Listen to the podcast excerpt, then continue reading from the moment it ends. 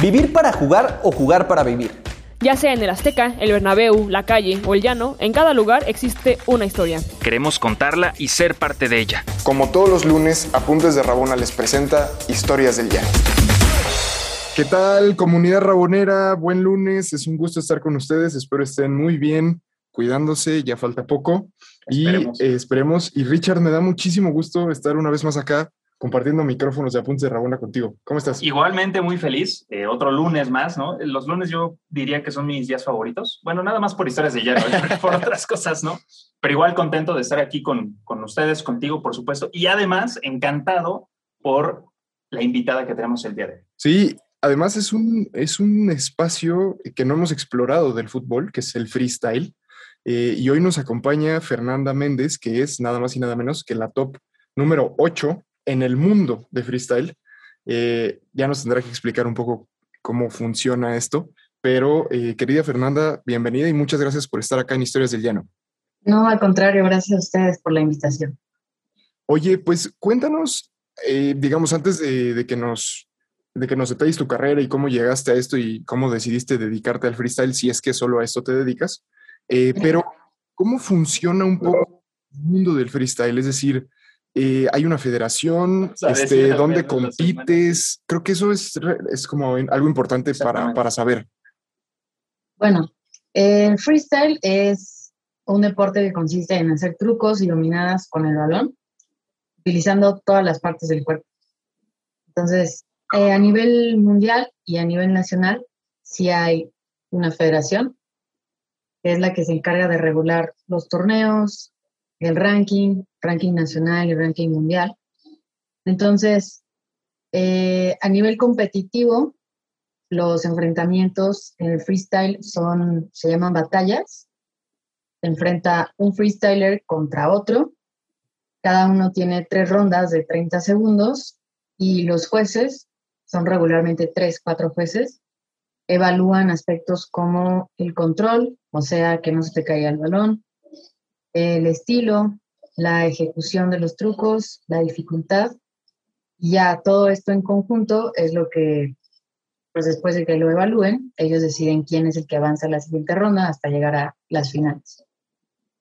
Ok, es, creo que nos se cortó un poco la comunicación, pero te preguntaba si también puedes usar las manos en cierto sentido o no. No, las manos están prohibidas, no se pueden usar. Sería como un error, se cuenta como error. Pero sí podrías usar hombros, eh, codos o no. Hasta los hombros está permitido. Ah. O sea, la parte, la parte superior del cuerpo se pueden usar los hombros, la cabeza, la espalda, el cuello. Ya de los codos a las manos ya no está permitido. Ok. okay. Ahora, Fer, eh, nos causa curiosidad saber cómo, eh, cómo inicia tu carrera, cómo es que te acercas a, al freestyle, cómo alguien decide que debe de, de, ir hacia ese camino, porque es claro que te gusta el fútbol, pero ahora estás en el panorama, ¿no? Sí, pues mm, yo creo que la mayoría de los freestylers comenzamos, comenzaron jugando fútbol y después comenzaron a hacer freestyle. Entonces, eso fue igual lo que pasó conmigo. Yo, pues me gusta el fútbol desde que era niña. Entonces, lo jugaba, no sé, en la escuela, ¿no? Con mis amigos, con mi familia. Pero fue más o menos a los 16 que yo eh, empecé como a adentrarme en este mundo del freestyle. Entonces, a pesar de que son deportes distintos, el fútbol y el freestyle, pues ciertamente van de la mano, ¿no? Porque, por ejemplo, yo creo que han visto los videos de Yoga Bonito, de Ronaldinho, Ronaldo, ¿no? Todos esos. Esos videos específicamente marcaron como un antes y un después en la historia del freestyle, porque fue gracias a eso, o sea, los futbolistas más reconocidos como Ronaldinho, que el freestyle se volvió un deporte tan popular. Entonces, a partir de ahí, más o menos que fue por el 2000, 2005, entre esos años, eh, se comenzó a popularizar el deporte, comenzaron a haber más este, chicos y chicas que lo practicaran. Y bueno, años después, que fue hasta el 2007, 2008, fue que ya comenzaron las, las competencias y los torneos de freestyle. Entonces, eh, yo la verdad es que no sabía que el freestyle era un deporte, pero fue viendo ese tipo de videos que, que me di cuenta que se podían hacer como trucos, ¿no? Con el balón. Entonces decidí intentar algunos y así poco a poco me fui adentrando al deporte, fui, fui conociendo a más chicos que lo practicaban, me fueron explicando un poquito mejor la dinámica y pues ya, ahora es a lo que me dedico y el fútbol pues esporádicamente lo practico. Eh, eh, en ese sentido de lo que dices justo de, la practicidad que, puede llegar a tener a partir de los videos, yo me acuerdo haber pasado, bueno, incontables veces por Bellas Artes, ¿no? Por Revolución, tipo de, lugares icónicos de, la Ciudad de México, y obviamente también de mi estado amado, ¿no? De mi estado amado de México. Eh, y, ahí me encontraba con esas personas que practicaban justamente esto, ¿no? Eh, ahorita eh, mencionabas batallas, yo, yo, lo relaciono directamente, por ejemplo, con las batallas de rap, entonces justamente hacían estas batallas de, de, dominadas, ¿no? Ya después conocidas como, como freestyle. ¿Cuánto tiempo tú le dedicas, por ejemplo, a practicar? ha ido cambiando, antes le dedicabas más o menos, y, ahora cómo es, ese estilo de vida para ti también. Eh, sí, la verdad es que pues ha sido algo que yo no me esperaba, o sea, cuando yo comencé no tenía la idea de dedicarme a esto ya, de lleno. La verdad es que antes yo entrenaba fútbol, cuando comencé en el freestyle entrenaba fútbol, entonces, no sé, intentaba cinco minutos, algún truco y ya, seguía con mi entrenamiento de fútbol, ¿no? No era mi idea dedicarle tanto tiempo al freestyle. Fue ya eh, algunos meses después, eh, lo vi, o sea, yo había visto el freestyle nada más en videos. Y la verdad es que me impresionó mucho, ¿no? Pero no se compara a verlo en vivo. Entonces, la primera vez que yo lo vi en vivo fue, no sé, mucho más impresionante que haber visto un video. Entonces, después de yo haber visto el freestyle ya este, ver a los mejores exponentes, porque fue en un, torneo que se realizó a fines de año. Eso marcó un antes y un después, porque después de ya verlo, yo dije, esto es lo que yo quiero hacer, ¿no? Entonces, eh, poco a poco comencé a aumentar el tiempo de práctica del freestyle. O sea, no solamente lo practicaba cinco minutos en mi entrenamiento de fútbol. Comencé a entrenarlo ya en casa, un poco más de tiempo. Comencé a investigar también porque no sabía ni siquiera el nombre de los trucos existen muchísimas combinaciones. Entonces, poco a poco fui eh, entrenando más freestyle y entrenando menos fútbol, ¿no? Y ahora, pues, trato de entrenar unas dos, tres horas, seis días a la semana, con un día de descanso. Y obviamente, pues, complementarlo con algunas otras cosas que me ayuden a mejorar la resistencia, la fuerza. No nada más es, es entrenar freestyle, ya a nivel competitivo, si quieres destacar, pues tienes que complementarlo con algo que te ayude a mejorar el rendimiento. Claro. Oye, Fer, ¿y cómo llegas a ser la octava eh, mejor freestyler del mundo? Es decir, eh, ¿cómo fue este camino y, por qué ahorita eres octava? Es decir, ¿quién está arriba y cómo llegaste a ese punto? ¿A quién le ganaste o, o qué batalla enfrentaste? Pues. Bueno, en el freestyle hay dos torneos a nivel mundial que son los más importantes. Uno se llama Red Bull Street Style. Ese es un torneo que patrocina Red Bull. Y se hacen, en el caso de las chicas, como no hay tantas por país como para hacer una eliminatoria nacional previa, se hacen eliminatorias en línea y se van a competir al país correspondiente porque son distintas sedes, las mejores siete más la actual campeona mundial. Ok. en una ocasión ese fue, esa fue la dinámica. Yo califiqué al Red Bull y pues así es como entras al top 8. Ok. Y el otro torneo es el Super Bowl. Ese se realiza en agosto de cada año en Praga, República Checa. Solamente que ese torneo es libre. O sea, no importa cuánto tiempo lleves practicando, no importa si nunca antes habías competido, puedes entrar y si si avanzas todos los filtros y te vas este, posicionando en el ranking, así es como también puedes llegar al top 8. Top 4, la final, ¿no? Lo que sigue después. Pero esas son las dos maneras de entrar a un top mundial. En el caso de las chicas y en el caso de los chicos, pues el Red Bull sería eliminatoria presencial, porque pues sí hay muchos más. Una por país, se van los uno, o sea, el mejor del país se va a competir a nivel mundial. Y el Super Bowl es igual, o sea, libre, y así van avanzando hasta que se forme el top 8. Ok. Oye, Fer, eh, tengo una duda. Digo, a mí me emociona cuando hago 30 dominadas y de repente el hombro, ¿no? Y digo, ah, miren, soy el mejor y, todo. Pero, pero nosotros vemos lo que hacen y evidentemente, pues es completamente diferente. Es, es, es un mundo total. ¿Qué sientes? ¿Qué pasa por tu cabeza o inclusive por tu cuerpo esta adrenalina al momento de estar eh, en una competencia? Eh, los músculos se tensan, eh, dices, ya, ya me quedan tantos segundos porque obviamente se los cuentan también, o necesito hacer este truco, ya se me cayó el balón. ¿Qué tanto pasa en ese momento por ti? Pues la verdad es que he competido ya muchas veces, pero sí es una sensación que no, no cambia. O sea, me siento un poco nerviosa, eh, también, no sé, emocionada, ¿no? De ya pasar a la batalla. Yo creo que también depende mucho del torneo, porque obviamente no sentí lo mismo compitiendo a nivel mundial que compitiendo a nivel nacional, ¿no? O sea, el nivel es completamente diferente, el ambiente, eh, la logística del evento es mucho más imponente. Entonces, eh, al menos yo, es algo que a pesar de que siempre he sentido, o sea, los nervios, trato de controlarlos, trato de mm, estudiar al rival que me toca para tratar de hacer cosas con las que pueda ganarle y armar los, los sets, las rondas previamente entonces ya vas con una planeación previa, no improvisas, si te equivocas, pues ya sabes qué va después. Pero la verdad es que sí, eh, o sea, independientemente de, lo que esté pensando, lo que siempre, siempre tengo en la cabeza es que no se me puede caer el balón, porque ese es el error que más te cuesta en un enfrentamiento.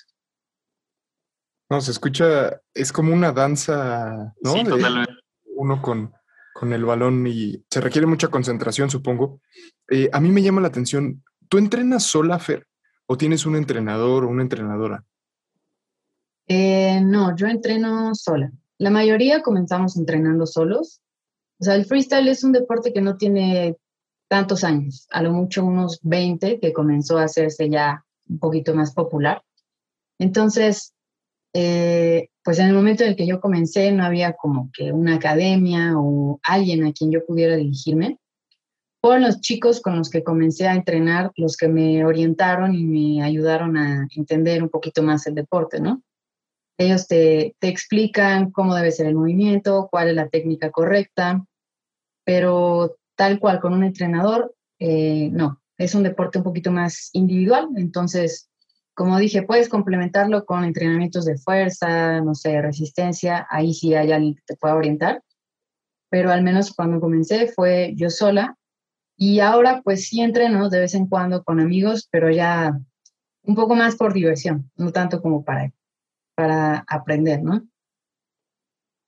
A ver, Fer, eh, ¿cuál ha sido el momento más complicado que has vivido dentro del freestyle? No sé si por ahí inclusive una lesión, porque pues, al final también existe eh, el desgaste, sí, sí mental, pero, pero también físico. E inclusive también quisiera preguntarte si hay algo que extrañes de, de jugar fútbol como antes lo hacías o, de plano ya tu mundo completamente es el freestyle? Mm, la verdad es que sí, sí extraño el fútbol. Siento que también fue una decisión en ese momento. O sea, fue a los 16 que yo empecé ya de lleno en el freestyle, pero sí, sí tuve que decidir porque hubiese sido difícil sobrellevar las dos disciplinas.